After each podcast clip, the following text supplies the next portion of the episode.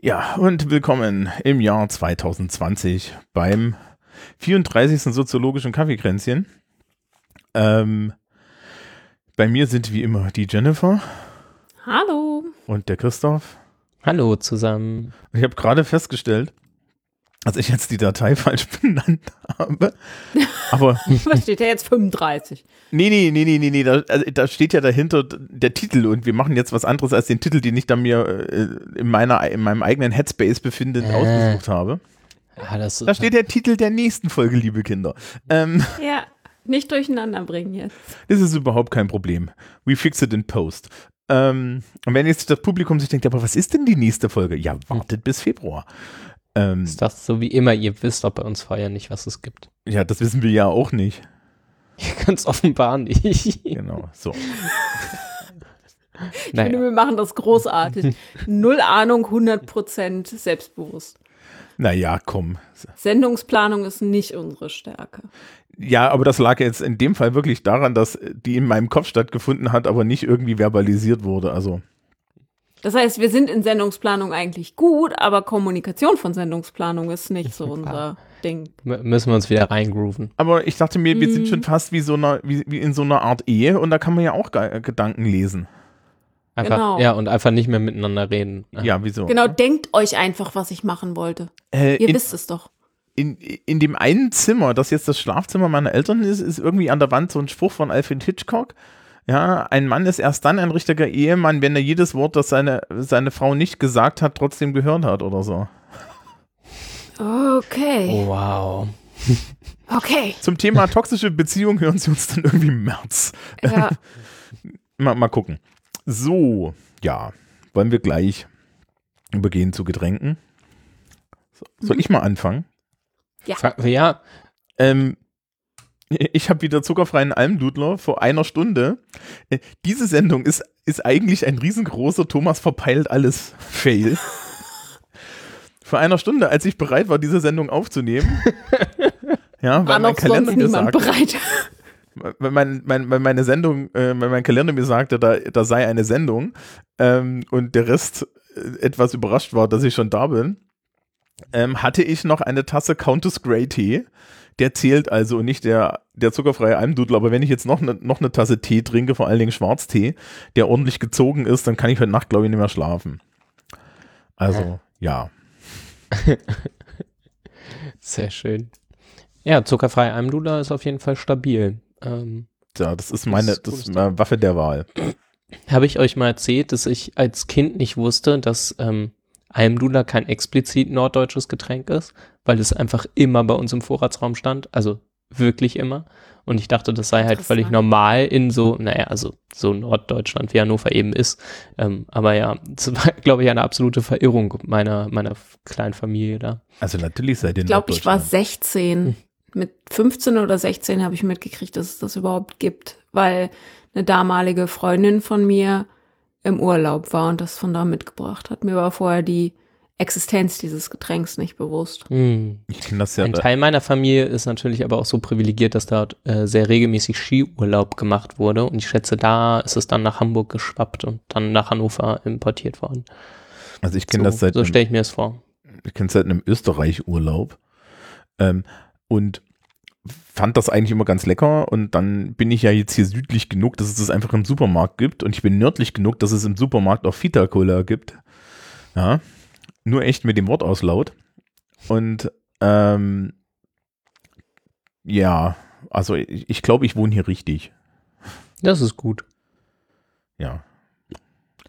Gut. Wer möchte als nächstes? Jennifer? Ja, kann ich machen. Äh, ich habe Jasmintee lange nicht getrunken, irgendwie wiederentdeckt, weil da war noch eine Dose voll mit Jasmintee. Auch einfach nur günstiger Jasmintee, aber irgendwie stehe ich da drauf. Ich weiß nicht, das ist so ein Geschmack, der eigentlich total absurd ist. aber den ich total super finde. Und ich hatte noch Schokolade, aber die habe ich während der Pre-Show aufgefressen. Ja. Also Jasmin-Tee mag ich ja tatsächlich ohne Zucker. Das ist so einer der Tees, die ich da ohne Zucker trinken kann. Ja, stimmt, du trinkst äh, sonst einige mit Zucker, ne? Nein, ich trinke sonst eine, eine marmeladenartige Flüssigkeit mit viel Zitrone und, und, und, und, und Zucker drin, die aus Earl Grey Tee ge gebraut wird. Aha. Das werde ich nie verstehen, wie Leute Zucker in Getränke tun können. Das ist einfach. Du nimmst so einen Eimer Zucker und dann einen Löffel Uah.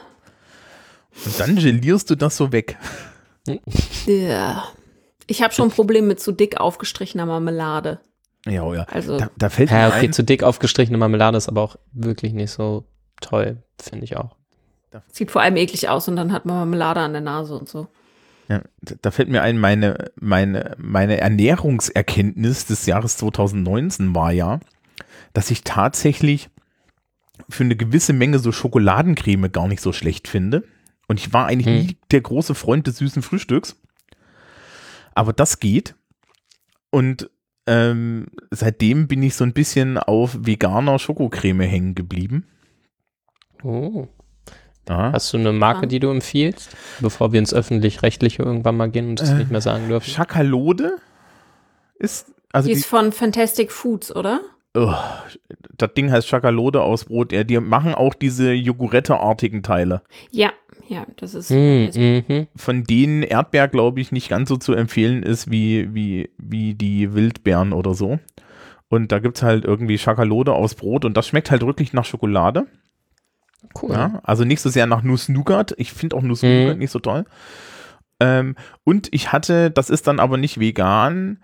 Es gibt irgendwie so ein, so ein, so einen Aufstrich, da, den, der weiß ich jetzt nicht mehr den Namen.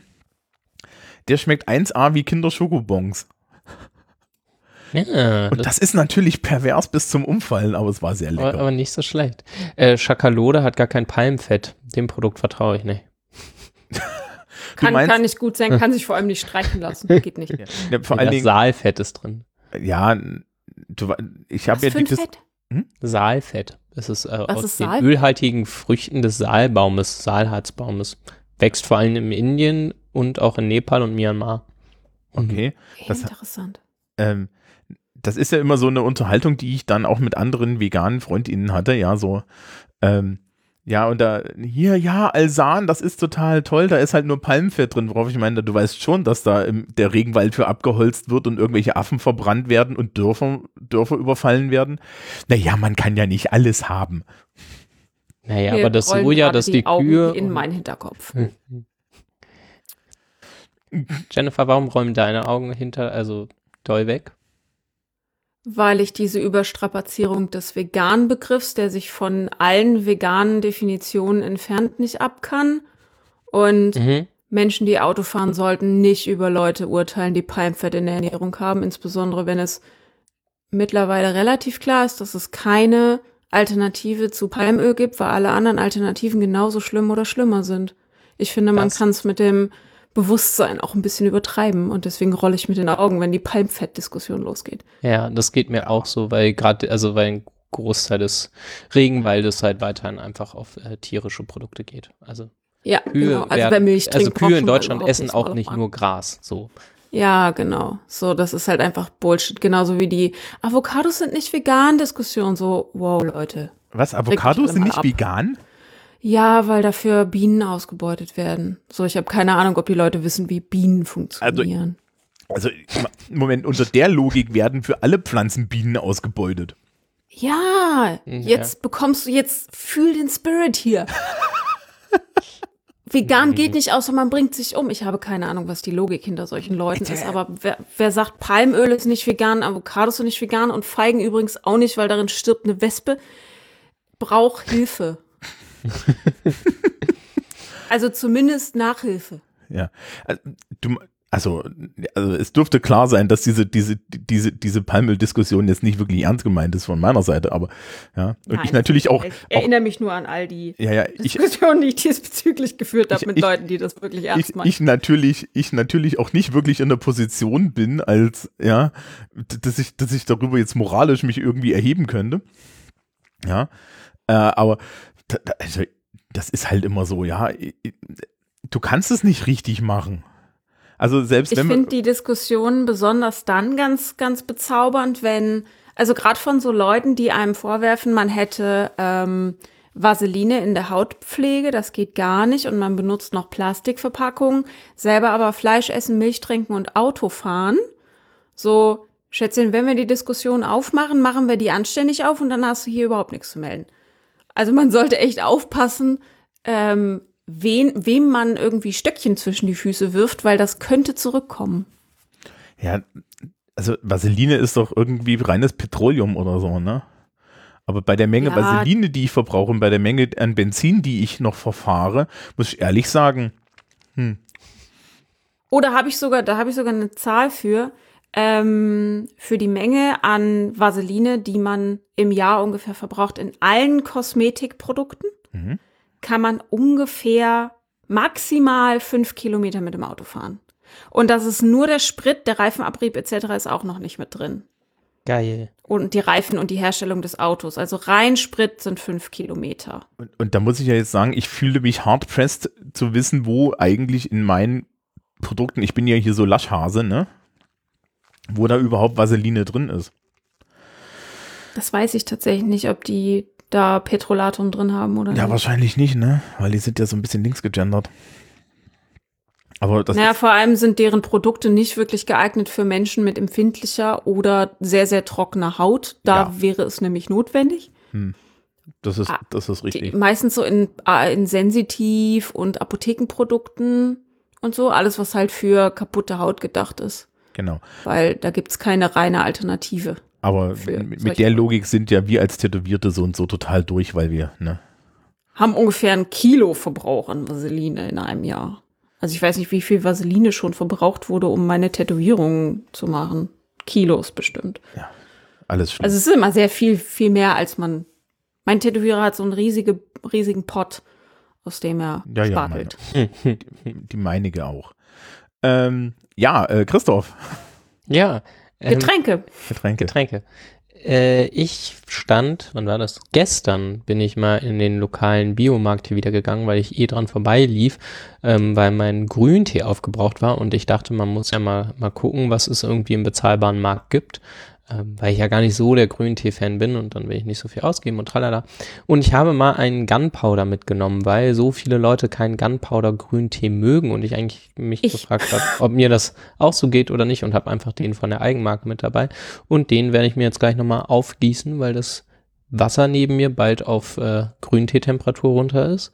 Und dann gieße ich das da drauf und dann kann ich am Ende des Podcasts nochmal berichten. Äh, und Bin dazu sehr gespannt. habe ich die, ähm, kennt ihr die, die Manna-Waffeln? Ja, Ja, so, so, so, so, ja, Wa- Waffeldinger, äh, so kleine, die mit so knusprigen Waffeln und dann ist dazwischen so Cremezeug.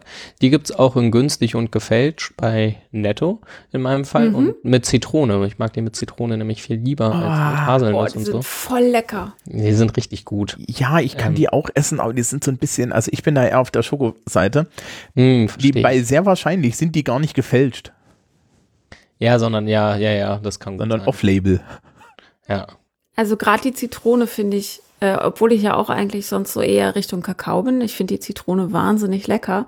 Und das ist so etwas, weil es so knusprig ist, wovon ich tatsächlich die ganze Packung essen kann und dann ist Mm. mir ein Tag lang kotzübel. weil man auch nicht Die merkt, wie viel man vegan. davon isst. Im Normalfall, also alle Ja, Marken, die ich so auch kenne. noch. sind- Ja. So also viele deswegen Sachen, die ich nicht ihr kann vertrage. Stelle quasi auch essen. Ja. Sind magst weggefallen, aber leider kommt immer noch geiles Zeug nach, was ich nicht kiloweise essen kann und trotzdem lecker ist, wie zum Beispiel Eis im 500 Milliliter Pint. Ähm, ich weiß gar nicht, habe ich das erzählt? Ich hatte hier so einen Pot von dem Rewe veganen Eis.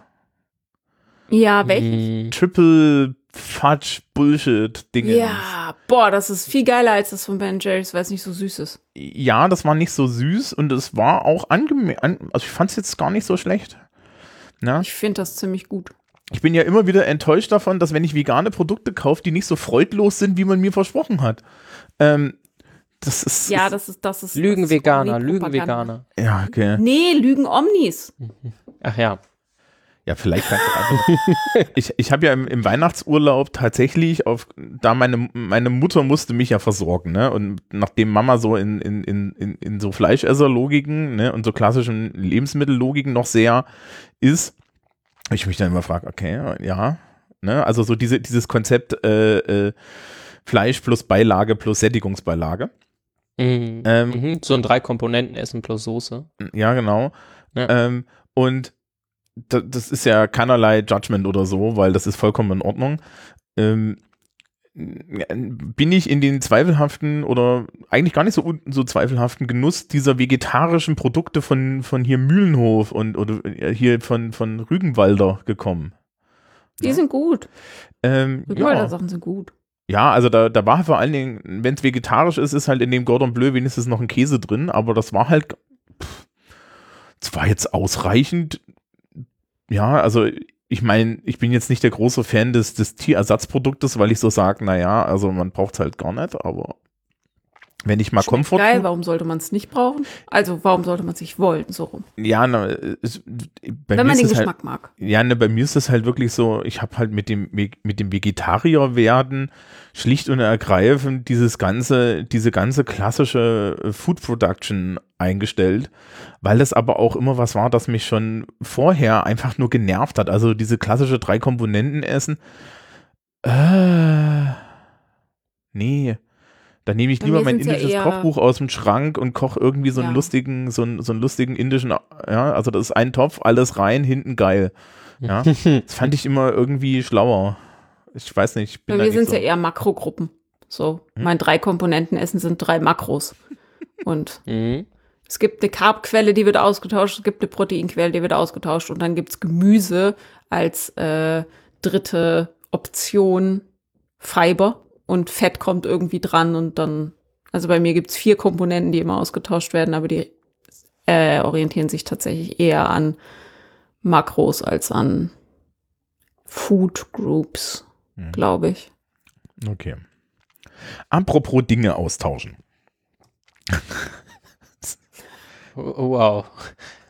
Wow, Ja. ja, also immer wenn man denkt, unsere Brücken können nicht tiefer liegen, ne? Ja. Aber äh, Holen wir wirklich noch jeden ab hier. Wir untertunneln von Thema zu Ja. Thema. das liegt daran, dass ich, dass es meine Aufgabe ist. Wir- Dann bring's nun zu Ende. Ähm, Ja. Also, äh, wie, wie am Anfang schon gesagt, waren, waren Teile dieses Podcasts, und zwar die Mehrheit, auf ein Thema vorbereitet und die Minderheit, ich, auf äh, ein anderes Thema vorbereitet, das andere Thema in der Zukunft.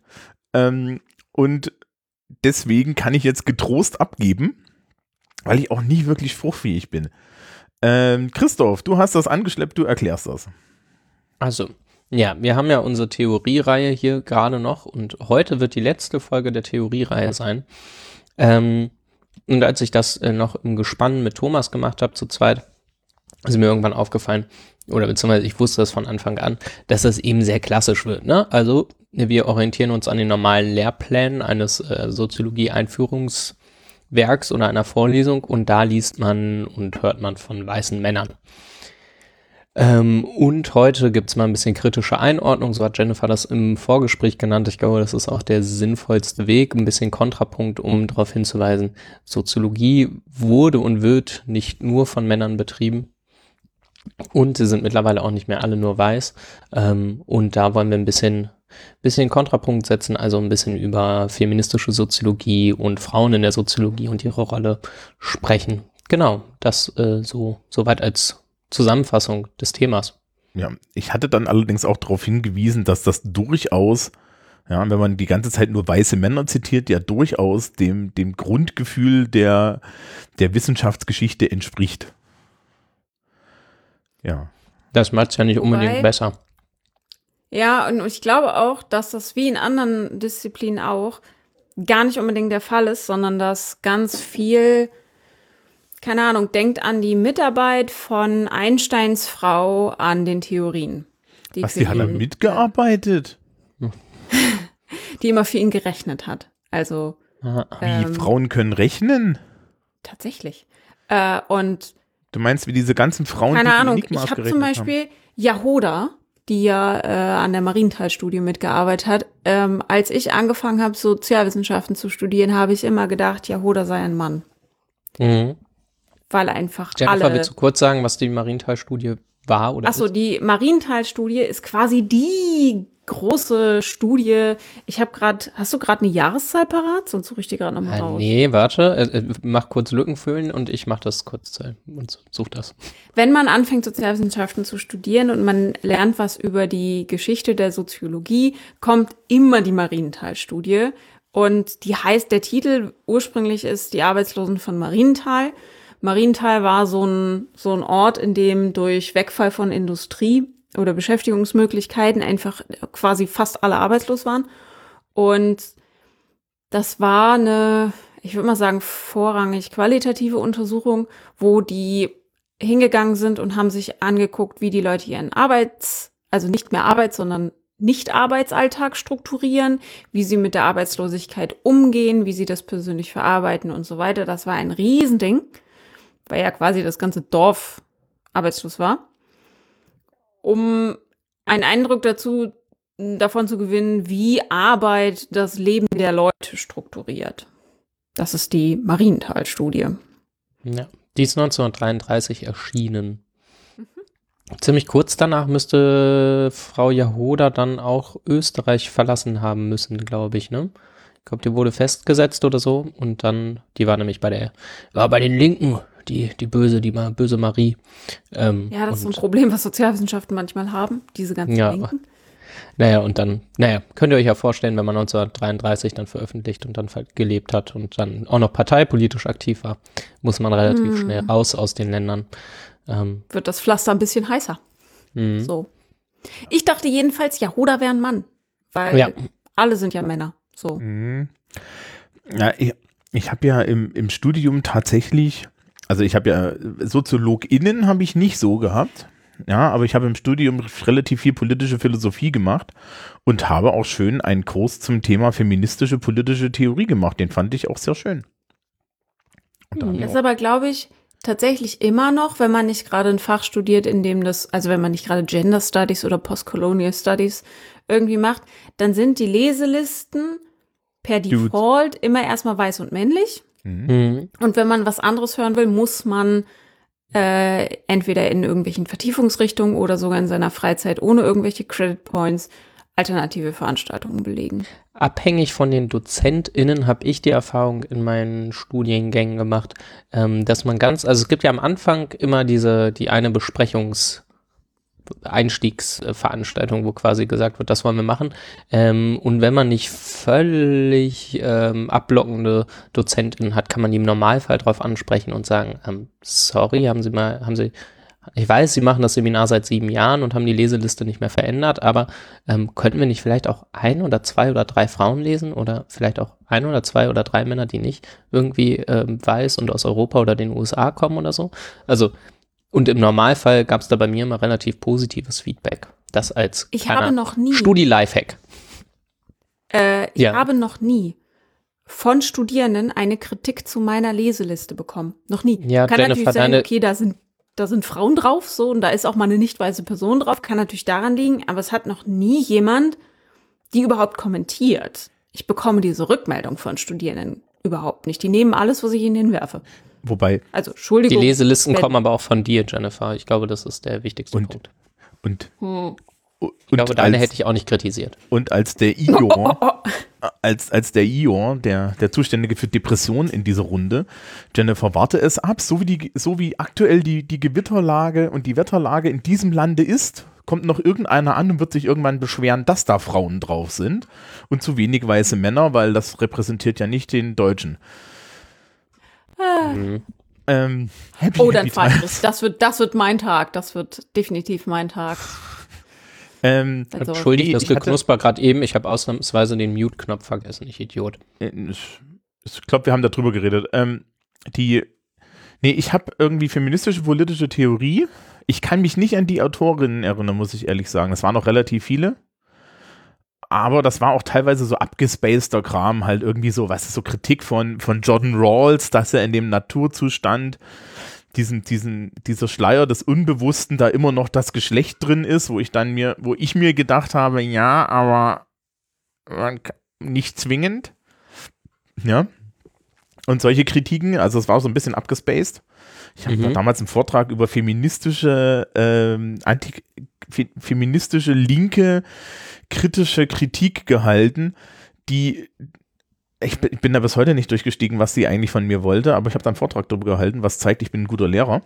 Ähm, und, und die, die, da, da ging es dann halt irgendwie darum, dass ja der Kapitalismus gleichzeitig irgendwie Geschlechter und es war total strange, ja. Und es war so eine, wir kritisieren jetzt hier gleichzeitig den Kapitalismus und die, Geschle die, die Geschlechterrollen gemeinsam, aber es war so verkopft, dass du da gar nichts mehr mit Hey, ich glaube, dazu habe ich was. Ja. Yep. Da, damit könnte ich jetzt, könnte ich tatsächlich jetzt konkret einsteigen, glaube ich. Na. Mm, Ich weiß ja nicht genau, was die gemacht haben, aber eventuell. Das ist also ewig ich her. habe wieder mein, mein Theoriebuch rausgeholt nochmal. Mhm. Weil ich äh, so über mein Studium äh, natürlich an ein paar SoziologInnen und Bildungswissenschaftlerinnen vorbeigelaufen bin und dann gerade in Pädagogik natürlich auch viele weibliche Dozentinnen hatte und so. Ähm, aber ähm, so die großen KlassikerInnen, die gibt es halt, wie gesagt, in diesem, in diesem Kanon einfach, sind die noch nicht groß vertreten. Und deswegen habe ich das Theoriebuch nochmal rausgeholt. Und eine Klassikerin in der deutschsprachigen Sozialwissenschaft auf jeden Fall ist Regina Becker-Schmidt. Ähm, die Sagt mir kommt aus dem, ja. Ja, die kommt so aus dem Dunstkreis Adorno und so und äh, ist, glaube ich, einer der ersten Professorinnen für Psychologie mit in Deutschland oder so gewesen, irgendwann in den 70ern oder sowas. Und ähm, die hat über die doppelte Vergesellschaftung der Frau geschrieben. Und da geht es genau darum. Das ist mittlerweile ein ganz schön gängiger Begriff und ähm, im Prinzip sagt ähm, Becker-Schmidt zusammen mit ihrem Arbeitsteam wie immer, ähm, dass Frauen auch in der modernen Gesellschaft, so nachdem das äh, ein Alleinernährermodell so ein bisschen am Abflauen ist, ähm, richtig doppeltes Problem kriegen, weil auf einmal reicht es noch nicht mal mehr, dass so ein Typ du dir da hast und der ernährt deine Familie, das ist natürlich auch völlig ungleich und hat mit Diskriminierung zu tun, sondern auf einmal, der Ostdeutsche kennt es, sind auch noch Frauen dazu aufgefordert, auch noch mitarbeiten, mitzuarbeiten und an der ähm, Erwerbstätigkeit zu partizipieren, damit man nu- genug Geld im Haus hat. Gleichzeitig ähm, hat man aber nicht gesagt, naja gut, aber die Hausarbeit nehmen wir den Frauen dann auch zum Teil mal richtig ab und verteilen das mal richtig fair, sondern das ist immer noch Hauptjob der Frau. Ähm, und das führt dazu, dass Frauen ähm, ja doppelt vergesellschaftet werden. Also sie müssen sich zunehmend auf ähm, Erwerbstätigkeiten einstellen, sind da aber weiterhin in der Erwerbstätigkeit diskriminiert, das, was man kennt. Ungleich äh, weniger Führungspositionen werden von Frauen besetzt. Sie verdienen weniger in gleichen Positionen. Ähm, aber gleichzeitig sind sie auch zu Hause noch als Erzieherin und äh, ja in der Hausarbeit massiv gefordert und sind da nicht komplett entlastet. Und das ist einer der klassischen ähm, ja, Texte verfasst von einer Frau ähm, in der deutschsprachigen Soziologie. Der ist mir nämlich mittlerweile, der ist glaube ich in meinem Studium bestimmt fünfmal oder so aufgetaucht. Also den gibt es wirklich häufig. Und der ist, und die können wir mal verlinken, gibt es auch als freie PDFs. Der ist gut lesbar. Ähm, genau. Das könnte aber eventuell das gewesen sein, was du damals da gehört hast. Oder damit irgendwie verbandelt. Nee, das war, also es war viel, viel verkopfter. Okay. Also das war so eine richtige, das war so eine richtige Poli politikphilosophische, so eine, so eine politikphilosophisch kritische, weißt du, so eine, in der, in, so richtig kritische Theorie, aber mit Feminismus reingegossen. Also das, was man so in, in den abgespacederen Seminaren liest. Hm, okay. Das ist jetzt auch kein Also Urteil gesagt- oder so. Also ich fand Ja, das ja. damals halt einfach interessant. Ja. Ja. Also das war jetzt bei mir auch ganz schön gestaucht, wie ihr euch vorstellt. Ja, nee, Ne, aber Das ist ein kompletter Forschungsansatz. Der, das ist jetzt bei der äh, Recherche mir, wo- das war mir auch nicht klar, äh, der auch als Hannoveraner Ansatz, ne? also Jennifer und ich sind ja beide mit Hannover verbandelt und so, ähm, eingegangen ist, weil äh, der in Hannover arbeitet wurde, zu der Zeit war. Regina Becker-Schmidt in Hannover. Ja, so nämlich. ja. Also Hannover als, als Feminismus-Hochburg schon bevor Jennifer hier war. Und seitdem ein Leuchtturm. ähm, Das bezweifle ich, dass ich die Uni Hannover feministischer gemacht habe. ah, Ich habe ja auch Hannover gesagt und nicht Uni Hannover. Okay, ich glaube, Hannover hat auch nicht viel mehr dazu gewonnen. So richtig Na, viel machen. jetzt komm, wenn, wenn wir schon mal versuchen, dich auf ein Podest zu stellen. Ja, ich finde auch, da darfst du nicht komplett wegspringen. So geht das nicht. Ähm, kann, können wir mal andersrum anfangen. Wer ist denn, wer ist denn da so die, die erste? So, Ähm. so, die, die euch einfach, ich meine, ich kann jetzt sagen, in der politischen Philosophie, die erste Frau, die mir einfällt, ist theoretisch Olympe de Gouges und danach kommt irgendwie, irgendwie Mary Wollstonecraft, ne, die so die Mhm. ersten, die ersten Frauenrechtstexte geschrieben haben, ne? Also, äh, wer das nicht kennt, äh, Olympe de Gouges hat während der Französischen Revolution einen feministischen und wahrscheinlich den ersten feministischen politikphilosophischen Text geschrieben, in dem im Endeffekt drin steht, liebe Kinder, wenn wir hier Bürgerrechte machen, könnt ihr mal an die Frauen denken. Ja, nur ein bisschen kämpferischer. Und Mary Wollstonecraft kam eine gewisse Zeit später mit dem wunderschönen Werk ähm, A Vindication of the Rights of Women. Ja, und da reden und ähm, hat damit im Endeffekt dann so den ersten englischen philosophischen Text geschrieben. Und was ja viele Leute nicht wissen, Mary Wollstonecraft ist die Mutter von Mary Shelley, die Frankenstein geschrieben hat. Das wollte ich gerade sagen, wenn man so eine feministische Mutter hat, kommt auch die, kann man auch mal die neue, die, die Gründerin der Gothic Novel gebären. Mm, Ja, die ist nicht die Gründerin der Gothic Novel. Ja, okay. Also, die Gothic Novel existierte vorher und ich würde Frankenstein auch nicht als Gothic Novel lesen, aber wir sind das soziologische Kaffeekränzchen und nicht das literaturwissenschaftliche Kaffeekränzchen. Ähm, Also ich hätte zu deiner Frage einen Vorschlag zu machen. Ähm, aber wie das immer so ist, gerade in den Sozialwissenschaften, ähm, die Ausdifferenzierung der Disziplin ist noch nicht so alt. Das heißt, so, das hatten wir auch in den Einführungsfolgen zu dem ganzen Theoriekram, so äh, Leute wie Comte und auch Dürkheim und so, die äh, hatten noch nicht irgendwie Soziologie oder sowas studiert. Also die haben, das ist, war irgendwie Philosophie und wir machen mal ein bisschen was anders, so ein bisschen grob gesprochen. Mm, Ich habe letzte Woche in dem Buch Frauen in der Soziologie neun Porträts von, rausgegeben von Claudia Honegger und Theresa Worbe gelesen. Und da im Einleitungstext wird Germain de Stael ähm, genannt. Also mein Französisch gibt es nicht und deswegen habe ich das bestimmt falsch ausgesprochen. Ähm, aber die gute Frau hat von 1766 bis 1817 gelebt und äh, unter anderem ähm, hat Comte sich an ihr orientiert und einen Text von ihr auch ganz begeistert gelesen und sich dann offenbar so ein bisschen zur Soziologie durchgeschlagen. Von da aus, auch wenn Comte danach frauenfeindlichen Kram von sich gegeben hat, ohne Ende. Ähm, Germain de Stael war auch in den Augen Comtes eine äh, tolle Ausnahmeerscheinung und eine fähige Frau, also ganz was Seltenes ähm, quasi. Ähm, und die wird in diesem Buch auf jeden Fall, ja, so um 1800 rum als eine der ersten quasi SoziologInnen ähm, beschrieben und halt auch äh, übergeschlechtlich, also auch im Vergleich zu Männern. Das wäre mein Vorschlag zu dem Thema. Jennifer, hast du einen Alternativvorschlag?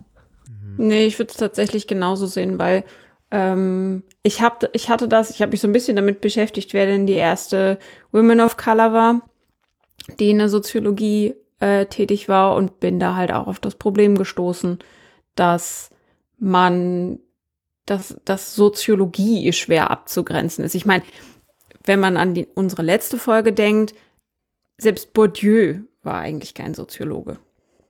Ja. So. Ja. Es ist alles etwas Also kein Gelernter. wibbly ne? wobbly. ja, So. Ja. ich, ich versuche Wir gerade, gemeinden die ab und zu mal ein, so insbesondere Mhm. aus der Philosophie oder so. ich, ich versuche, es gab ja diesen tollen Fluter von der Bundeszentrale für politische Bildung zum Thema Gender, den ich letztes mhm. Jahr, als ich Gender-Seminar gemacht habe, allen übergeholfen hat. Und ich kann mich daran erinnern, dass da ähm, eine Seite war mit fünf wichtigen Feministinnen. Hm. Und das war auch so ein Spread, also das war, das endete mit Laurie Penny Mhm. Ja, ich erinnere mich. und, und vorne war aber tatsächlich auch irgendwie äh, schon, schon irgendwie Mary, Mary Wollstonecraft oder so. Also das war ein ziemlich geiler Spread, aber ich finde das jetzt online nicht, deswegen kann ich nicht mehr, weiß ich nicht mehr, Ich wer das hab's. ist. Ah. Äh, Moment. Also mir wir können den ganzen Fluter mal verlinken dazu. das ist schön. Mhm. Was mir bei Den habe ich nämlich als Seminarlektüre. Äh, Ja, ich hab den auch als cool. Seminarlektüre benutzt. Bei mir wurde er nie als Seminarlektüre benutzt. Entschuldigung. Ja, die Zeiten halt. du hast halt nicht bei mir studiert. Ja, Du warst nicht bei mir im Unterricht. mein Fehler. beides. Ähm, Äh, ja, es was mir bei meiner an ganzen. mit Simone tatsächlich. Ah, Simone de Beauvoir. Okay, aber dann, Judith, Alice. okay, aber dann starten sie relativ spät. Ist ja nicht falsch, aber spät. Ja, aber das sind halt auch die ersten, wo man dann sagt, das sind tatsächlich Feministinnen, ne? Hm, du, Vorsicht. Ja, Ich- oh ja, naja, da also, also Feministin. in der, in der, sagen wir es mal so, in der Bevöl in der Wahrnehmung der Menschen, ja, also, Ja, ja, ja, das, das, das ja. ja, da gehe ich mit. ähm, also, Wobei würd weiß halt ich sagen, nicht, die, dann würde ich sagen, äh, Suffragetten Ja. und selbst die sind Mhm. spät. Ja, das, spät, spät, also, spät. also, wie Und gesagt, das ist 1903. ne, und die, also aus meiner Sicht ist es halt wirklich, ähm, solche, solche Leute, ne, Olympe de Gouges ist, ist noch und, und Mary Wollstonecraft sind noch vor der jungen Frau, die du da genannt hast, die da Comte, heißt er jetzt kommt oder heißt er Comte? Äh, nee, kommt vermutlich. Ich bin Ja, bei dem keine Ahnung. Käse, glaube ich. Ähm, mit, ich, ich, hallo, mein, mein Französisch beruht auf einem Französischkurs, wo, wo ich danach einen Zettel gekriegt habe, wo drin stand, äh, er war da. Ähm, und ich musste nachweisen, ich Also, Grundkenntnisse um- in Französisch um- habe. Um das mal kurz zu klären, die erste Frauenrechtlerin, die sich selbst als Feministin beschrieb, war äh, Hubertine, also Hubertine Auclair, Mhm. äh, 1882. Okay. Okay. Aber In meinem Theoriebuch steht Ansätze feministischen Denkens mit der Zielsetzung, die kulturelle Hegemonie des androzentrischen Denkens zu überwinden, finden sich bereits in der Antike, zum Beispiel Aspasia Mhm. und Diotima, die Lehrerin des Sokrates. Ja. Im Mittelalter wird dann Also Christine de Pi- Pizan genannt. Naja, und dann geht es mit Olympe de Gouges und Beauvoir äh, und so weiter. Genau, Fe das Wort Feministin ist nicht so alt. ja. Ja, das stimmt. Aber das, aber das, die, die Idee, dass, dass Frauen für ihre Rechte aufstehen, schon. Ist schon ganz schön. Da- Das ist ein bisschen älter, ja. Ja. Ja, Jeanne d'Arc zählt wahrscheinlich auch. Ja. So ein bisschen. denke ich auch.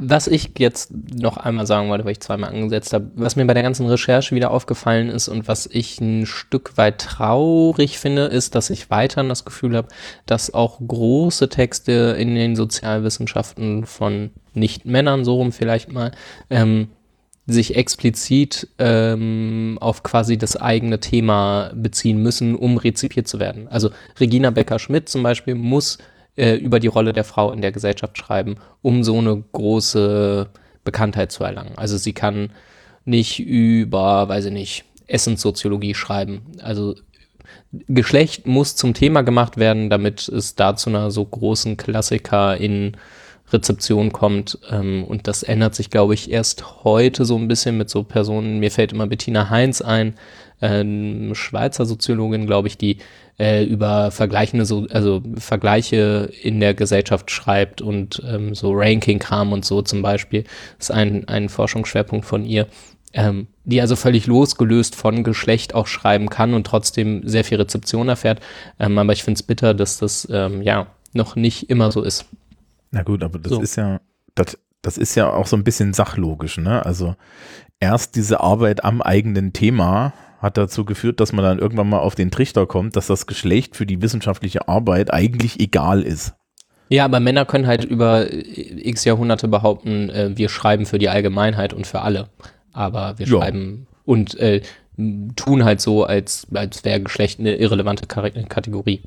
Übrigens äh, der große Vorwurf auch an Leute wie Marx und Adorno und Co., ne, die über im Kapitalismus und die Kritik daran auch immer so geschrieben haben, als gäbe es halt äh, Hausarbeit und so nicht so richtig. Beziehungsweise gibt es schon, aber naja, die wird halt irgendwie gemacht. Ähm, und wenn nicht, dann ist sie äh, für die kapitalistische Reproduktion irgendwie relevant. Also wenn es so, naja. Es gab doch bei Marx, gab es doch tatsächlich, der hat, der hat doch irgendwie so, so ein oder zwei Seiten Bemerkungen über Frauen. Kann ich jetzt gar Ich nicht kann mich da irgendwie dran erinnern, ja. So. Da geht es um äh, die Reproduktion der Arbeitsleistung und um den Familienlohn als Arbeiterlohn. Da geht es um äh, Mhm. die Höhe des Lohns des Arbeiters, damit er eine Frau finanzieren kann, die Kinder gebärt. Da geht es um Ficken für den Kapitalismus. Ich weiß, welche Stelle du meinst. Mhm, Genau. Also die, die, der Abschnitt heißt Reproduktion der Arbeitskraft. Ja. Da geht es um Frauen. Ja, genau, aber das Ähm, meinte ich halt. was- ähm, Was mir noch aufgefallen ist, ist, dass es irgendwie so ein, das schwankt. Also zum Beispiel, wo wir gerade dabei sind, Frauen schreiben meist über ihr Thema, Äh, mir ist da Lünd eingefallen, Helen, äh, geboren 1886, die Begründerin der Stadtsoziologie aus den USA. Und ich finde, das ist ein bisschen vergleichbar mit der Entwicklung in der Informatik, dass solange ein Feld noch unbeackert ist und nicht viel Ruhm und Prestige zu bieten Mm, hat, mhm. wird es häufig auch von Frauen beackert auf allen Gebieten. Sobald Mhm. es dann irgendwie finanziell attraktiv wird oder Prestige verspricht, ähm, wird es homogener, nämlich männlich homogener, weiß-männlich homogen. Und marginalisierte Gruppen, egal welcher Art, kommen dann erst wieder rein über die Bearbeitung ihres eigenen Themas. Also sie müssen sich quasi einen Raum wieder erschließen, der ihnen vorher erst zugemacht wurde, in dem sie aber schon mal waren. Ja. So. Also das ähm, anderes, anderer Punkt, Intersektionalität ist ein schwarzes Konzept. Mhm. Eigentlich. Kimberly Crenshaw und so weiter. Und heute haben wir den Fall, dass Intersektionalität hauptsächlich weiß bearbeitet wird, zum Beispiel in Deutschland. Und dass sich jetzt erst wieder Menschen über die Thematisierung ihres eigenen Hintergrundes in die Intersektionalitätsforschung reinkämpfen müssen. Mhm. Also da scheint es einen Zusammenhang zu geben zwischen Sozialprestige und Repräsentation. Ja. So, ihr könnt das Feld haben, solange es nicht geil ist. Ja, und dann, wenn du, wenn du damit halt dich profilieren kannst, dann ähm, ist es ein Männerthema. Personalarbeit zum Beispiel ist quasi ähm, entmännlicht worden. Ja, oder das äh, ganz, ganz klassisch ist ja ähm, äh, Informa in, der, die Informatik, ne? Also ähm, als, als es darum ging, im Zweiten Weltkrieg die Enigma zu knacken, saßen Mhm. auch aus Kriegsgründen da nur Frauen, ne? Und Computer, bevor das eine Bezeichnung für ein Gerät war, das rechnet, war eine Bezeichnung für eine Person, die rechnet. Und die war meistens weiblich. Und es gibt ja auch, ne, äh, unvergessen, ich war jetzt auf dem Chaos Communication Kongress, ähm, da kannst du bei der Chaos Post so, so, so, so, so Karten verschicken und da gibt's, gibt's dann äh, intern so, so, so Briefmarken von, von den Hexen mit Ada Lovelace drauf und mit, ähm, und hier mit Grace Hopper drauf und mit ähm, Miss Hamilton, deren Vorname mir jetzt nicht einfällt, ne? Von der es ja dieses geile Foto gibt, wie sie neben dem kompletten Source Code von Apollo 11 steht, der kleiner ist, äh, der größer ist als sie oder gleich groß und den sie geschrieben hat. Ja, und da kräht halt kein Hahn nach, ne? Bei Apollo Mhm. 11 haben sie, haben sie sich danach die Dudes alle auf die Schulter geklopft, wie geil das ist. Aber dass die alle aus dem Himmel gefallen werden, wenn diese Frau da nicht mal anständigen Code abgeliefert hat, das, das passiert halt nicht, ne? Und ja, Ja. es gibt ja auch diesen Film über die, die drei afroamerikanischen Frauen, die da irgendwie bei, da, da auch mitgerechnet haben, irgendwie. Ich weiß gar nicht, wie der heißt. Den habe ich letztens erst wieder gesehen und der englische Name ist mir irgendwie schon wieder entkommen. Ja, aber das ist halt, das ist halt immer so ein Phänomen. Ähm, Ja, ich finde es aber trotzdem halt massiv, äh, ich würde es einfach nur mal zum Thema machen, weil ich, weil mir das immer wieder auffällt, auch wenn ähm, People of Color oder schwarze Menschen sich in der Öffentlichkeit äh, äußern und das rezipiert wird, ähm, geht es einfach auch sehr häufig um die Rolle von schwarzen Menschen oder äh, of Color ähm, in der Gesellschaft und es ist halt so, ja geil, so zu, zu was anderem ähm, kann man sie halt auch mal fragen und einladen. ja, nee, die dürfen sich erstmal nur zu Rassismus äußern, bis der Rassismus Ja. weg ist. Ja, okay, dann ist ja gut. Ja, ne? Wenn jeder seine Rolle Thema. kennt, dann ja. Also, Genau, jeder kennt seinen Platz. Ne? Also du hast ja auch keinen Mehrwert äh, als, als Mensch mit ja, Person of Color, wenn du nicht über Rassismus redest, weil alles andere, das wissen wir Weißen ja schon. Ja, stimmt. Ja, ähm, wollen wir mal so ein bisschen gucken, wie so die großen Namen so sind? So, Puh. nicht. Wir, wir, können es probieren. Wir können es Ähm, probieren, also ähm, also die ganz frühen Sachen, die kenne ich jetzt auch nicht auswendig. Ähm, Simone de Beauvoir, glaube ich. Ist da jemand spruchfähig zu? Ja, ich. Ja, Jennifer auf jeden Das, Fall. ich, Wollte ich grad bin sagen, so das will ich mir, ja, ich kann da auch was Ich zu würde sagen, sie nicht als Soziologin bezeichnen, Ja, weil sie ist Philosophin. Also ähm, auch ähm, ihre Werke sind philosophisch. Klar fällt da die Abgrenzung wieder schwer und ähm, klar werden ihre Bücher heute auch in den Gender Studies verwendet. Aber Und die Gender Studies Theorien? sind halt auch Gender Studies und halt Ja, Nicht genau, und keine Nur nicht Soziologie. Soziologie, so, das ist schon auch noch Genau. was Ähm, Da unterscheiden sich Methoden, da unterscheiden sich Ansätze etc. Deswegen würde ich würde Simone de Beauvoir nicht als Soziologin bezeichnen tatsächlich, Ja, ist das jetzt so schlimm? sondern als Philosophin. Nee, ist nicht schlimm nicht. Judith aber- Butler? Ja, Judith Butler zählt irgendwie. Judith Butler ist halt auch eig- eigentlich wirklich Gender Studies, würde ich sagen. Genau, und da und auch wieder da Philosophie und äh, dann oder vielleicht noch Sozialpsychologie. Mhm. Ich finde die Abgrenzung aber auch da schwierig, weil ähm, sie hat da auch zu soziologischen Theorien über Geschlecht auf jeden Fall was beigetragen und Ja. krass was beigetragen und äh, quasi die Queer Theory gegründet damit, begründet damit. Ähm, aber auch das ist natürlich keine klassische Soziologin, wobei ich finde, da sind, also zumindest ich bin da strenger, als ich es ähm, sein sollte, denn wenn wir danach gehen, hätten wir Bourdieu auch nicht machen können und Luhmann Genau, schon das- gar nicht. So. Ja, der war Jurist, oder? Ja, er war, ja, also, hm? Ding. Ja, er war, war gelernter Jurist. Verwaltungsdings. Ja, Ja. Ähm, aber ja gut, okay, also wenn es nach der Ausbildung geht, finde ich, wird's auch, dann wird's ganz, ganz hakelig. Nee. Das, Ähm. Also, ähm, was, was mich jetzt gerade wundert, Ja. Ist, ähm, ihr- habt jetzt zweimal. Äh, Oh, da hat's geklingelt. Ich müsste, glaube ich, einmal Ja. hingehen. Renn mal. Ich kann das mit Jennifer, glaube ich. Vielleicht gut kann ich es ja beantworten. Nee, nee, du kannst das super beantworten. Was mich jetzt gerade wundert, und das ist ernsthaftes Wundern, ähm, ihr habt jetzt zweimal gesagt, ja, aber das ist Gender Studies. Jetzt mal für mich, wo ist denn da der Unterschied? Also, wa- wo ist der Unterschied? Ich, ich stehe ja, ich stehe ja so, so aufgrund von Beruf und Ausbildung stehe ich ja immer so ein bisschen daneben, ne? Und ich denke mir so, okay, aber Gender Studies, Soziologie, war, äh, ist das, ist da so viel Unterschied? Ist, muss, muss ich da einen Cut machen? Oder Nee, also, ähm, das ist genau wie mit äh, postkolonialen Studien.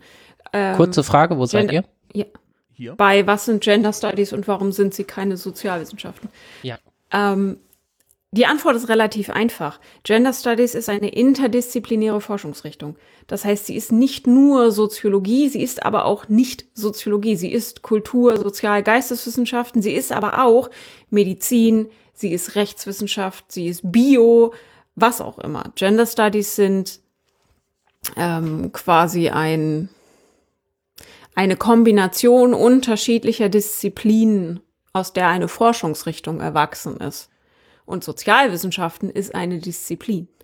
Also, Ich würde sagen, die Gender Studies sind äh, ein Produkt von Ausdifferenzierung. Ähm, und das ist am Anfang immer so, dass die sich aus anderen Disziplinen quasi erstmal speisen, also gewissermaßen interdisziplinär sind, äh, dann aber halt aber eigene Forschungsstile entwickeln, wie zum Beispiel die Queer Theory, die ich einfach den Gender Studies jetzt mal zurechnen würde, ziemlich konkret. Ähm, und für mich ist das insofern relevant, das abzugrenzen, ähm, weil ich schon wichtig finde, ähm, dass du zum Beispiel, glaube ich, an sehr vielen Unis Soziologie studieren kannst, ohne mit Gender Studies äh, zwingend in Kontakt zu kommen, zum Beispiel. Genau, also ich aber bin andersrum über Pädagogik. Halt nicht. Genau, ja. Andersrum halt nicht.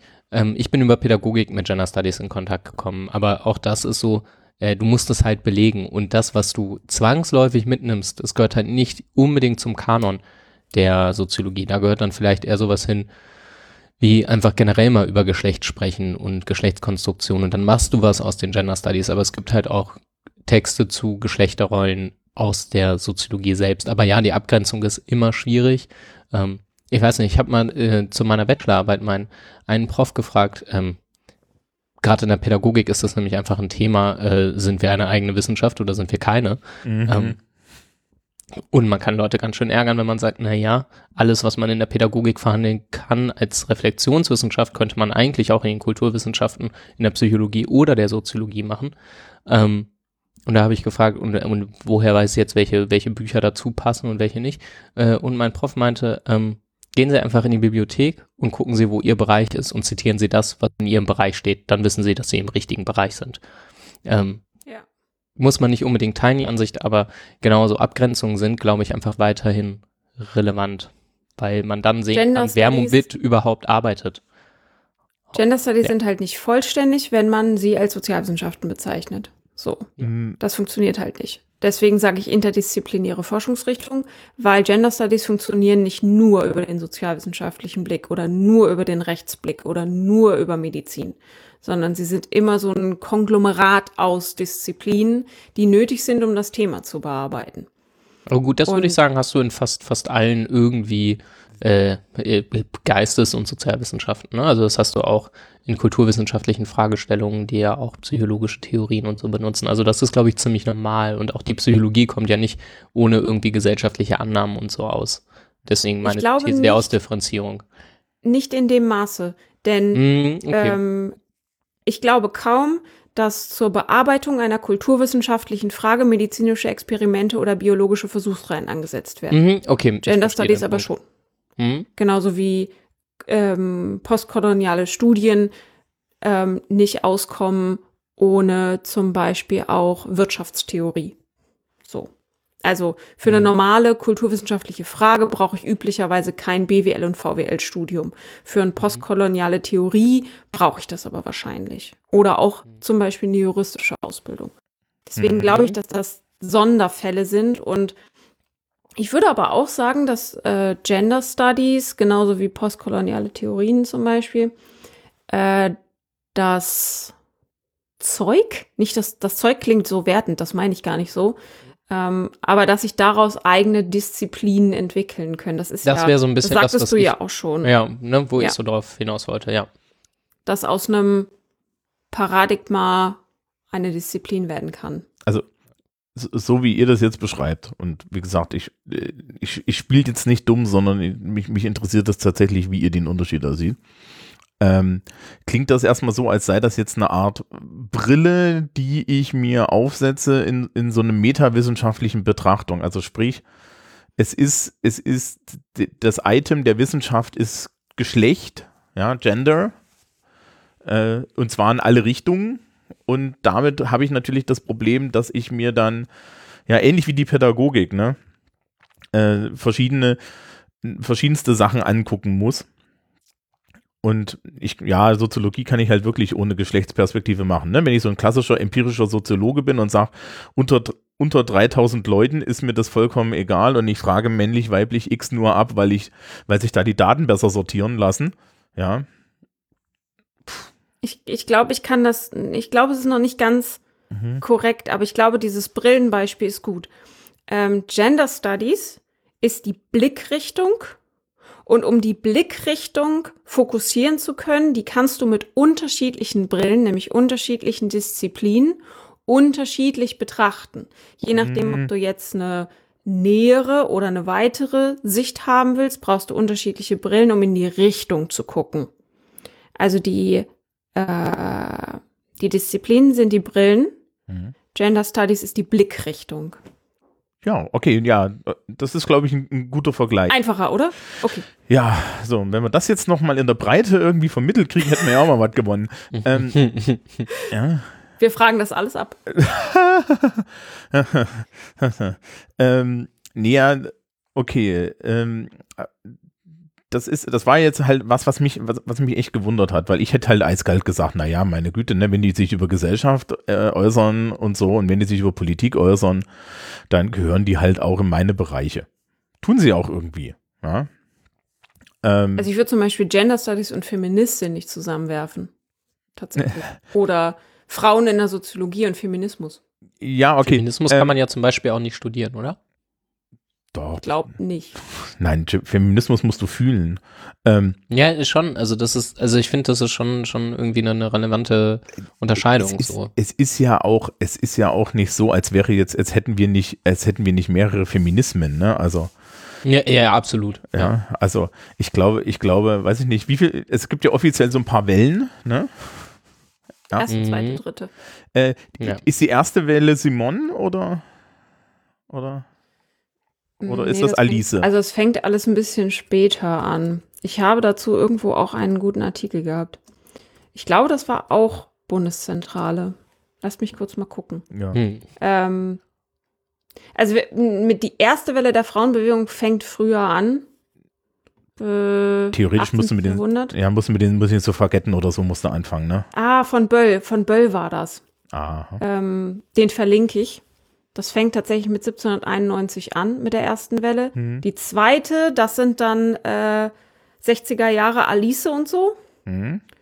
Und dann kommt die dritte, ich weiß gar nicht, ich scroll mal gerade, wann das offiziell anfängt. Ich hätte jetzt die gesagt, dritte so ist so die- 90er, oder? Ja, ich ist hätte jetzt so auch gesagt, hier so- nach der Wiedervereinigung. Hier so, Nee, doch, 80er. ähm, 80er, 90er.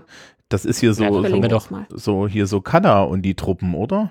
Ist das, ist, ist das nicht dritt, ist das, also ich habe da immer im Das Kopf ist- Mädchenmannschaft und ähm, wie hieß denn dieses erste Buch, was, was Katrin geschrieben hat? Dieses, oh, Ähm, das, das was dem Titel von Margarete Stokowski so ähnlich ist. ja, ähm, ich gehe mal, ich gehe mal gucken, dass äh, wir irgendwie das, weil, weil das war doch das, ähm, das war doch, das war doch, äh, ähm, das war doch das erste Frauen, Frauen äh, feministische Buch, was jetzt nicht so bitte freimachen, eine Anleitung zur Emanzipation. Ja, Nee. genau. Ja, nee, das meine ich gar nicht. Sie hatte, die hatte, sie hatte doch noch ganz am Anfang zusammen Also laut mit, Wikipedia hat sie einiges im Grin Verlag veröffentlicht.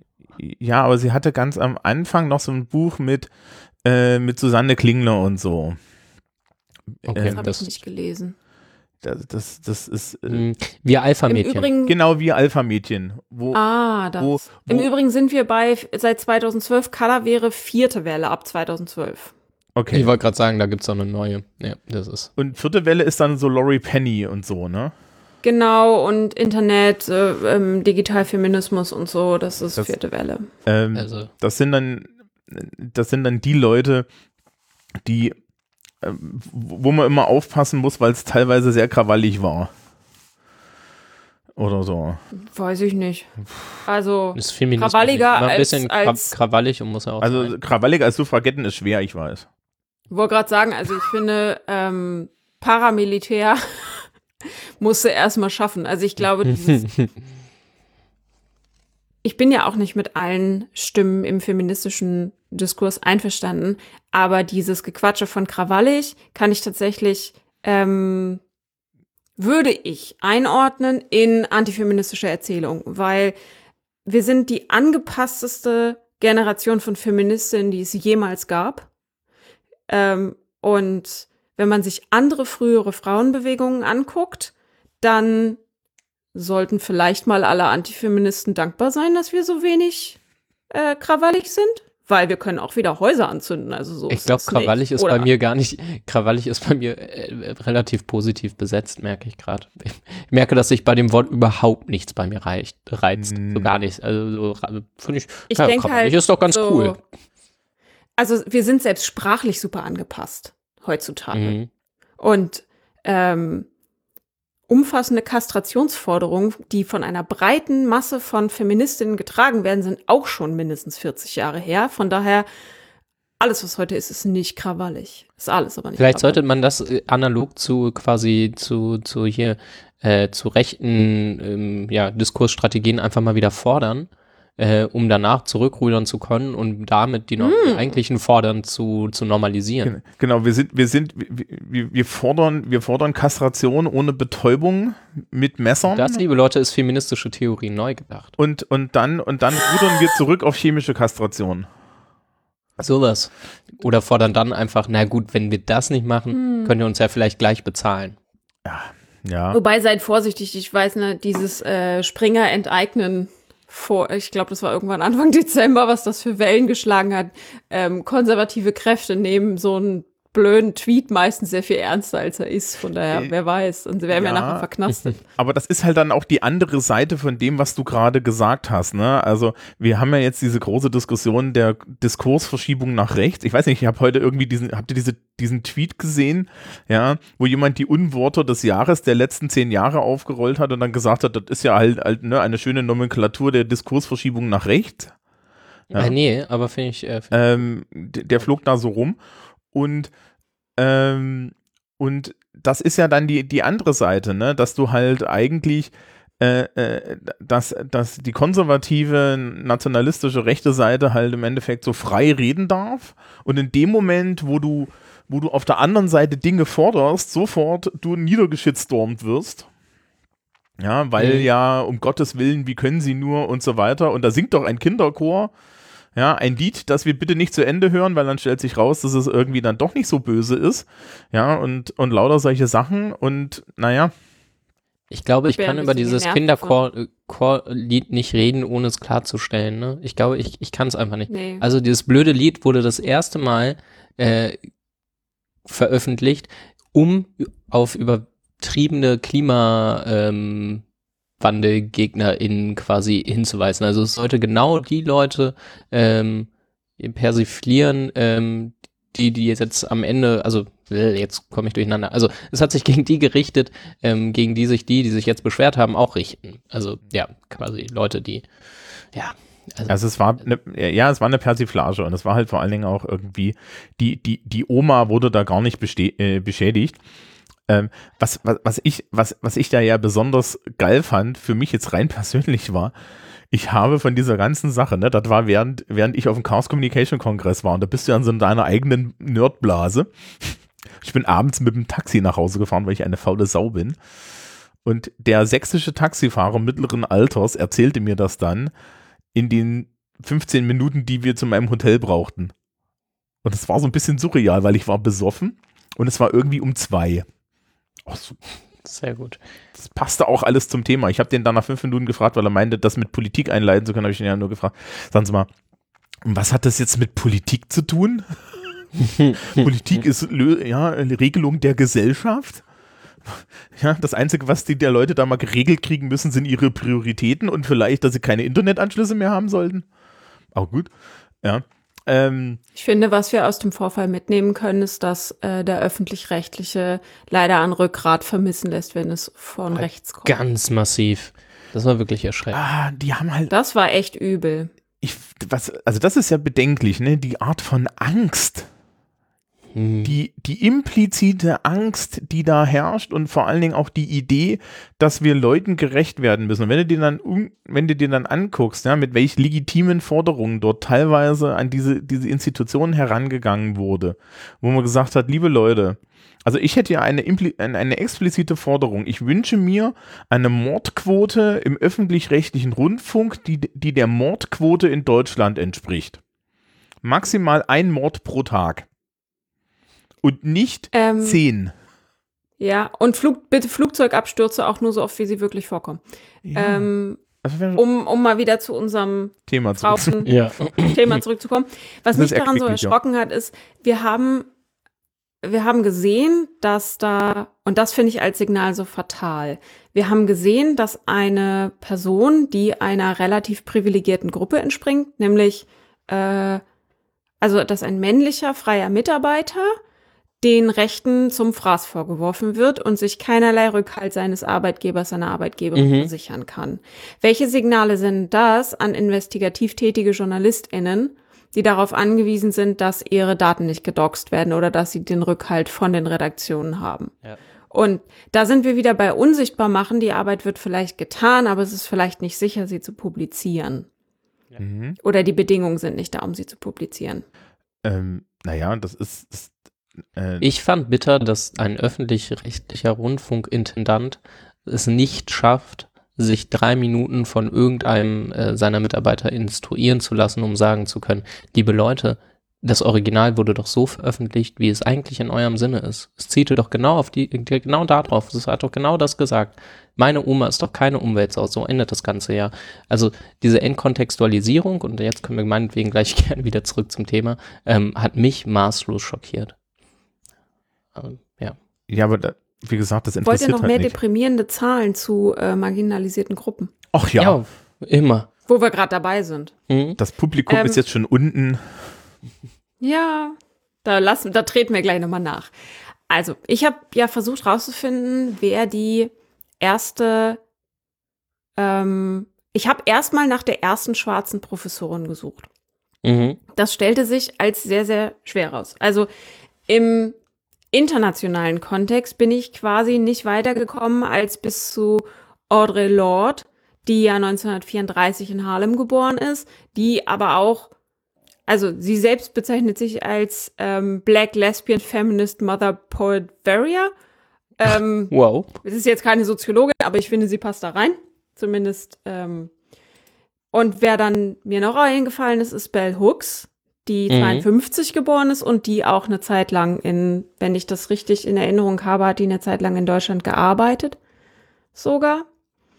Ähm, jedenfalls, ich bin dem dann nicht näher gekommen in Deutschland als zu äh, Mai Ahim. Ich hoffe, ich spreche sie richtig aus. Die 1960 in Hamburg geboren wurde und die Pädagogin und Aktivistin der afrodeutschen Bewegung ist. War 1996 in Berlin verstorben. So. Mhm. Ähm, und dabei ist mir aufgefallen, wie wenig. Ich habe dann noch zwei bekannte ähm, Women of Color gefunden, die derzeit in Deutschland tätig sind als Professorin, beziehungsweise eine nicht mehr, weil äh, sie kein Bleibeangebot bekommen hat, die ist dann abgewandert. Und dann habe ich versucht herauszufinden, wie viele Frauen es denn gibt überhaupt mit Migrationshintergrund in deutschen Hochschulen.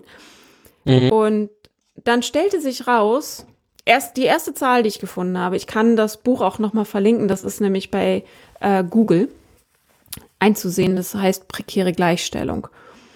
Und dann las ich, dass der Anteil von CIS-Frauen in Professuren mit nicht deutsch, deutscher Staatsangehörigkeit äh, bei 6,1 Prozent liegt. Jo. 2014. 6,1. Mhm. Das ist ja erstmal gar nicht so übel, ne? So 6,1 ist schon, ist schon was. Schon- Und dann Mhm. dachte ich, wenn es 6,1 Prozent sind, dann müsste ich doch mehr Leute finden. Und dann habe ich weitergelesen und festgestellt, dass die Hochschulpersonalstatistik des Statistischen Bundesamtes alle nicht-deutschen Staatsangehörigen in diese Gruppe mit reinnimmt. Also auch Und wieder Männer. Waren 80, nee, dann waren 80 Prozent dieser äh, 6,1 Prozent weiße europäische Cis-Frauen aus Schweiz und Österreich. Ach so. Ja, ja. Hammer. Also die haben alle allen Migrationshintergrund da reingepackt, weil es natürlich nach der Definition des Migrationshintergrundes vollkommen zulässig ist, weiße europäische Cis-Frauen damit reinzupacken. Das heißt, Kurzer, schwarze kurzer Cis-Frauen zum Beispiel zu finden, In ist Deutschland. quasi in Deutschland pff, Also vielleicht sollten wir an der Stelle mal sagen, äh, wir haben ja die entsprechende Hörerschaft. Wenn ihr die, die statistisch gesehen eine schwarze Cis-Frau in Deutschland kennt, die tatsächlich in der Hochschule arbeitet und Professorin ist, könnt ihr uns bitte ihren Namen in die Shownotes schreiben. Also ich habe noch Nikita Davan gefunden und okay, da sind wir bei zwei. Äh, Aisha Maureen Aumer. Das Drei. waren zwei. Die kann ich auch verlinken. Also ich pack mal alle, die ich gerade genannt habe, in die Shownotes, dann könnt ihr da mal nachlesen. Und ich habe auch zwei Artikel gefunden zu Rassismus im Hörsaal und äh, afroamerikanischer Geschichte, wie das alles so zusammengehört und so. Und also ich wäre da auf für Hinweise wirklich dankbar, weil was man ja auch sagen muss, bloß weil ich es nicht finde, heißt es nicht, dass es nicht da ist, aber mir fehlt tatsächlich der Zugang. Es kann auch sein, dass es halt schön versteckt ist, ne? Muss man ja dann Es dazu ist, sagen. Also, das meine ich immer mit unsichtbar machen. Die Arbeit wird bestimmt getan. Die Frage Ja. ist nur, wie laut darüber berichtet wird. ähm, und- Ich bin ja ganz froh, dass es kein Verzeichnis deutscher Hochschullehrenden mit Hautfarbe gibt. sag mal, So, also da bin ich schon dankbar, dass ich diese Info nicht bekommen habe. Ja, das ist, es ist, wir müssen halt ein bisschen aufpassen mit diesen Daten, ne, weil äh, mittlerweile kommen halt die, kommen halt, es, ne, alter Hackerspruch, wo ein Druck ist, sammeln sich die Schweine und ähm, dann kommen die falschen Leute und benutzen diese Daten. Ähm, diese also Genau, sechs, Nikita, da, ja, also Nikita äh, Dawan, die hat in Oldenburg auf jeden Fall gelehrt und ist, glaube ich, kommt gebürtig aus Indien Ja. und hatte eine, eine, eine Professur inne, das weiß ich. Ähm, ja, aber ähm, die, die genau. 6% waren jetzt mit Migrationshintergrund. Ähm, hast du auch Genau. die Zahl ähm, von Professor, also von, von CIS-Frauen als, als, als Unidozentin? Hast du die Das auch? sind, glaube ich, 19 oder 20 Prozent. Das ist schön, weil das letzte Mal, als ich da irgendwelche Zahlen gehört habe, waren es noch fünf. Das war 2007. Moment, ich gucke. Ähm, Mhm. mm, das dauert jetzt ein bisschen, ich muss im Text gucken. das ist Also schlimm. füllt gerne bis dahin. Ja, also ja, ja, ja. äh, ich kann erzählen, warum ich, warum mich das auch interessiert. Ähm, nämlich, weil ähm, man da was Schönes sehen kann immer noch. Und zwar, äh, wenn, wenn es darum geht, ein Hochschulstudium aufzunehmen, sind tatsächlich Frauen leicht überrepräsentiert. Ja, Du Mhm. hast eigentlich mehr weibliche Wesen, die da hingehen, äh, als männliche sogar. Und ähm, das nivelliert sich dann so zum, zum Studienabschluss auf 50-50 runter. Jedenfalls war das das letzte, was ich gesehen habe. Und es ist ein bisschen her, ich gebe das zu. Und dann, wenn es darum geht, einen Doktortitel zu machen, 10%. Also das waren die Zahlen, die ich damals kannte. Wahrscheinlich sind es jetzt 30. Ja, oder 40. Mhm. Und äh, Professuren waren damals 5%. Ne? Und äh, ich frage jetzt eigentlich nur nach, um zu sehen, ob die Welt besser geworden ist seit 2007 oder 2006, als ich diese Zahlen zu hören bekam. Ja, ja, wohl, wohl nicht so sehr.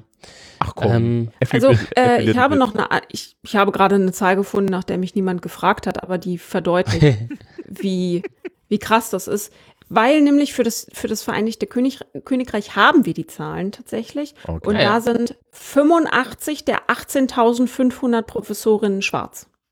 Nee, Moment. 85 der 18.000 sind äh, schwarz, darunter 17 Cis-Frauen. Also es gibt insgesamt 18.500 ProfessorInnen im Vereinigten Königreich. Davon sind 85 schwarz und 17 schwarze Cis-Frauen. ja. Okay, krass. Und Na die ja. andere Zahl suche ich jetzt gleich. Es, es, es, sind, es sind nach dem, was wir gerade gehört haben, anscheinend 14 mehr als in Deutschland. Also man Ähm. kann das googeln und findet einzelne Leute, aber das ist es halt, ne? Das finde ich schon, schon krass. Also es gibt schon, Ja. schon Professorinnen mit, ähm, ja, mindestens das mit Migrationshintergrund und auch mit einem nicht Schweizer oder schwedischer Migrationshintergrund. Da nämlich der Einwurf, ähm, wenn man äh, zu dem Thema ein bisschen äh, gelernt hat oder gelesen hat irgendwann, ähm, dann merkt man relativ schnell, dass Migrationshintergrund, darauf wollte Jennifer zwischendurch hinaus, nicht immer äh, Migrationshintergrund bedeutet. Also das, was darunter im Normalfall verstanden wird, ähm, Ja. sind Du halt meinst, äh, du Ja. meinst irgendeine Art von, Ach- Achtung, Anführungsstrichelchen, kulturfremd. ja, genau. Also ja, das ist ja ne, das, was da immer dahinter Französisch als, als Sprache ist toll, ähm, Schwedisch aussehen, ähm, da gehst du hier einfach durchs Raster, ähm, so, also, ne, das, da, die, die unterschiedlichen Länder, ne, die Herkunftsländer werden da ganz unterschiedlich äh, geframed und begriffen. Ähm, und ja. Das Also wir haben 36.224 männliche, also äh, die Statistik unterscheidet nur zwischen männlich und weiblich, äh, Professoren und 11.904 Professorinnen gesamt an deutschen Hochschulen Mhm. 2018. noch, Pack noch das mal. Okay. Also was war die Einmal so Hauptzahl? mi- mi- ich, ich, ich, 36.000 versus 11.000 ein Drittel, noch nicht mal. ungefähr. grob. Ja, nicht ganz, Wenn wir nett sind. aber ja. Wenn man, wenn wir nett sind, ein Drittel, ja. naja, gut, aber das ist ja irgendwie, ne? Der kleine Fortschritt. Mhm. Hm. So. Ja. Und da ist ja das Problem, also ähm, ich habe auch im Literaturstudium teilweise, äh, ich habe Asian American Literature zum Beispiel gemacht und habe das erste Mal überhaupt ver verstehen können, wie das Leben für ähm, Chinese Americans ist. Ja. Mhm. Ähm, und das war so ein richtiges Blog-Seminar und die Dozentin hat sich dann noch Mühe gegeben zu sagen, äh, so, so Kinder, also, ja, äh, was die da erzählen, ist deren Realität und so, ja. Und äh, das fand ich unheimlich wichtig, weil äh, selbst in der Literatur hast du ja das Problem, dass ähm, die, der Kanon, ne, das sind halt weiße Dudes. Ja. Ja. Ja, und da kannst du schon froh sein, dass da irgendwie dann mal irgendwie Oscar Wilde dazwischen ist, der wenigstens nicht hetero ist. Ja, It's something. Moment, wir haben Vielfalt, der fickt Männer. Okay. ja und deswegen wurde er meines Wissens auch, ist er dann auch, naja, ähm, also komm, Lord Byron hatte was mit einer Ziege, aber, also, das ist sein Claim to Fame, das, wir haben voll Soll ich euch nochmal ganz kurz erzählen, welche die ersten beiden deutschsprachigen Professorinnen äh, für Soziologie waren? ja, ungefähr? das wäre vielleicht, Ja, gerne. Ja, also wir haben zum einen, also ne, alles basiert auf diesem Buch Frauen in der Soziologie, neun Porträts. Äh, Frieda Wunderlich zum einen, ähm, Die hat von 1884 bis 65 gelebt und die hat sich offenbar in der Frauenbewegung und Parteipolitik engagiert und hat auch die Weimarer Sozialreform mit, ähm, mit erarbeitet. Und die hat 1930 eine Professur am Berufspädagogischen Institut in Berlin für Soziologie bekommen. Und dann gibt es noch Mathilde Ferting, die hat von 1884 bis 1977 gearbeitet. Und die hat tatsächlich einmal zu Geschlechterpsychologie gearbeitet, so, das war meine These, ne? Also die Leute dürfen immer nur zu dem arbeiten, was sie betrifft. Und aber auch äh, eine Soziologie der Macht verfasst. Und zwar, ähm, glaube ich, schon deutlich früher als so Leute wie hier äh, Simmel und so, wenn ich mich jetzt nicht komplett vertue. Genau, und die äh, wurde offenbar auch berufen. Ja, ah, nee, ähm, ach nee, nicht, nicht Simmel, sondern äh, sie hat ähm, die Konstruktion von Unterschieden ähm, ganz früh betont und eben auch lange vor äh, Foucault auf ähm, Produktivität und Funktionalität der Macht für die Herstellung sozialer Ordnung ähm, hingewiesen. Ja, genau. Also das ist Mathilde Ferting und die davor war Frieda Wunderlich. Ein ganz schöner Name, finde ich. Mhm. Frieda Wunderlich äh, wurde, glaube ich, aber auch, äh, musste Deutschland, glaube ich, auch verlassen oder zumindest ihre Professur abgeben. Ähm, ich glaube, die war jüdisch, wenn mich nicht alles täuscht. Ach ja. Ich glaube, was so ein bisschen als ähm, äh, Zusammenfassung übrig bleibt, ist, dass gerade Nicht-Männer in der Soziologie gar nicht so selten sind und selten Mhm. waren, aber dass ihre Arbeiten keine Reichweite bekommen und dass ähm, selbst wenn sie da sind, sie entweder von Männern aufgegriffen werden und publiziert werden oder sie tatsächlich niemals das Publikationslicht erblicken. Mhm. Und das glaube ich, und da bin ich wieder bei ähm, den Women of Color, dass die Bedingungen, zu denen Wissenschaft gemacht wird in dem Bereich, einfach für viele Menschen nicht durchhaltbar sind, wenn sie nicht das Kapital mitbringen, die Kapitalien mitbringen, um das durchzustehen. Und dass dadurch ganz viele marginalisierte Gruppen ausgeschlossen werden aus dem Wissenschaftsprozess.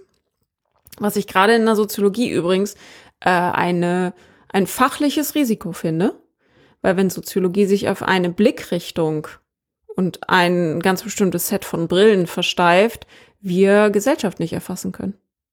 Ja. Nicht korrekt.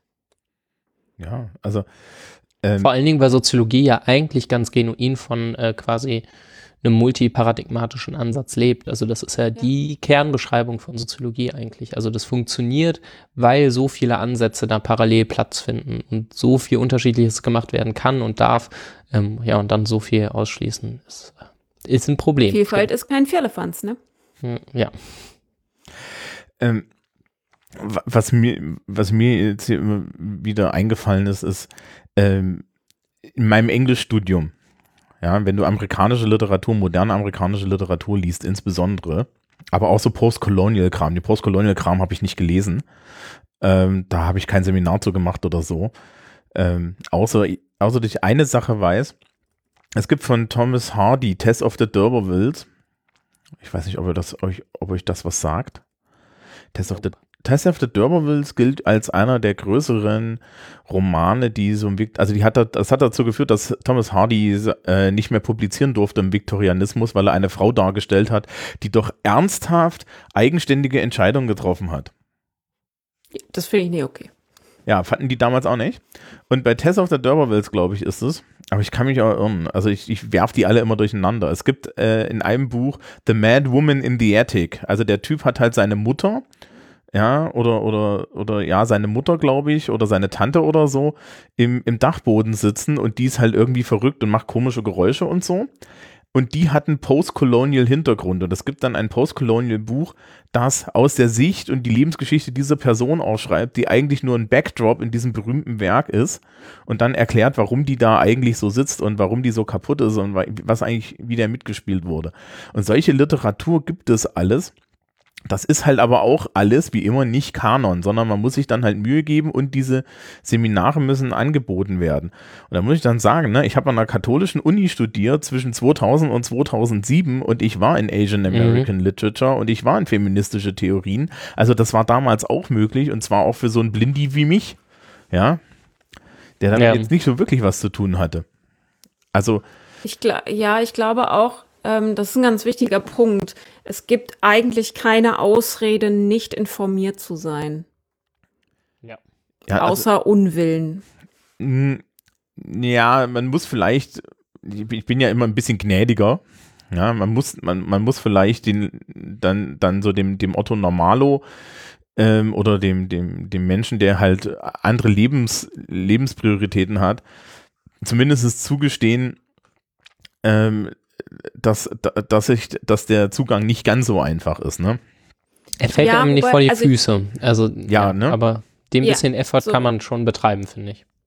Genau, und ich finde aber auch, der, ähm, die Arbeit ist nicht marginalisierten Gruppen anzulasten, sondern es, ich habe Verständnis dafür, wenn man noch nicht informiert ist. Aber sobald einem dieser Zustand bewusst wird, dass man nicht informiert ist, ist es die Aufgabe der Person, die noch nicht informiert ist, sich zu informieren. Und ähm, marginalis Personen marginalisierter Gruppen jeder Art sind weder Wikipedia noch Google. Ja. Mhm. Ähm, Ich habe den Weg in die Bibliothek könnt ihr selber finden. Äh, diesbezüglich habe ich auch einen Moment gebraucht, um den Twist hinzukriegen von, äh, ne, das, was ich jetzt die ganze Folge über erzählt habe. Die Leute werden leider nur, äh, dürfen nur das publizieren oder werden nur da rezipiert, wenn es irgendwie quasi ihr Thema ist. Äh, ich habe einen Moment gebraucht, um den Twist hinzukriegen. Ich hatte nämlich lange so den, den impliziten Vorwurf so, naja, warum schreibt ihr denn nur dazu? So, sucht euch doch mal was anderes, schreibt doch mal über äh, irgendwas anderes, was Spannendes. Müsst doch nicht immer nur darüber schreiben, wie es ist, als schwarze Person in Deutschland zu leben oder so.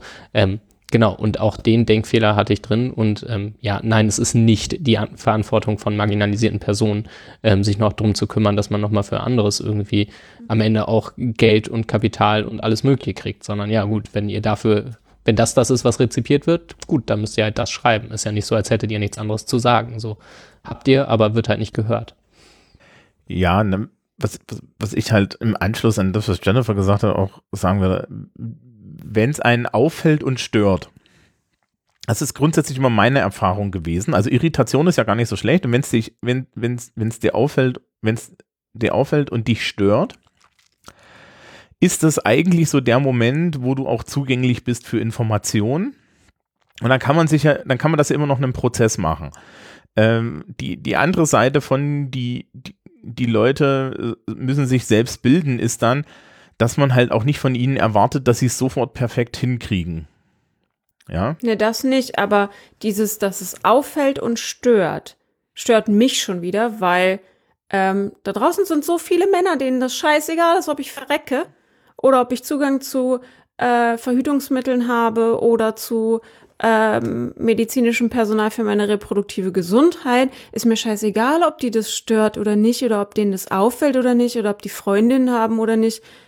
Äh, meine Menschenrechte anzuerkennen und meine Selbstbestimmung anzuerkennen, ist nicht, liegt nicht an deren Interesse, sondern wenn es jemand stört, dass du es nicht weißt, das ist der Punkt, an dem du dich informieren solltest, wenn es äh, um marginalisierte Gruppen geht. ja, ja, das, So. das haben wir ja gemeint. Also, So rum.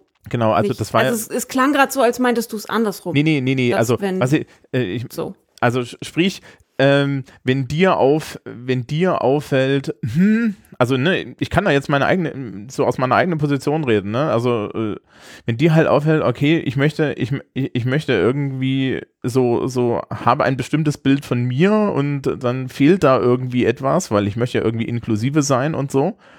Ja, und dann werde ich halt so wie in meinem Berufsalltag mit mit einfach mal mit Transmenschen jetzt konfrontiert und so und so, so, dann muss ich, das irritiert mich, okay, und dann muss ich mich dazu aber verhalten und ich will das ja dann halt auch irgendwie halbwegs professionell machen, in Klammern, das ist für Lehrer jetzt eher was Besonderes, ja, ähm, ja, leider.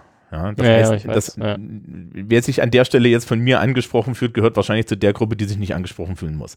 Ähm, die, und ähm, dann willst du was ändern, aber die Bildung mache ich dann, ja. Also ich, ich kann, ich, ne, kannst ja nicht als Lehrer zu, dein, zu, zu, dein, zu, dein, zu deiner Transperson da als, als, als äh, ja, in, in der Schülerrolle hingehen und sagen, ja, Entschuldigung, können Sie mich jetzt mal nachbilden? Ja, also so vielleicht Ich glaube, das ist, das ist ein total guter Hinweis.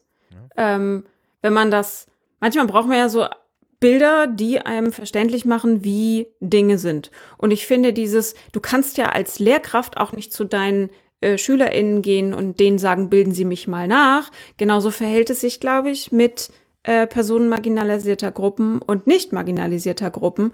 Du bist schon quasi am oberen Ende der gesellschaftlichen Nahrungskette.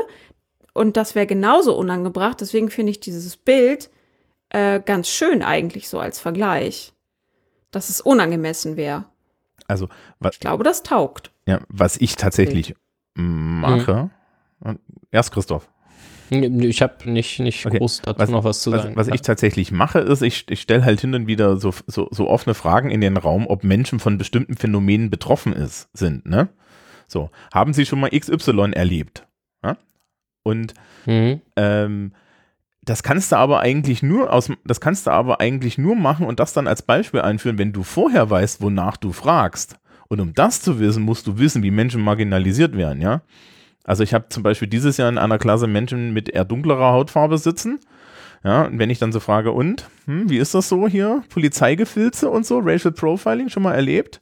Ja, das kannst du ja nur fragen, wenn du weißt, dass es Racial Profiling gibt. Also die Mhm. Bildungsleistung muss bei mir vorher da sein.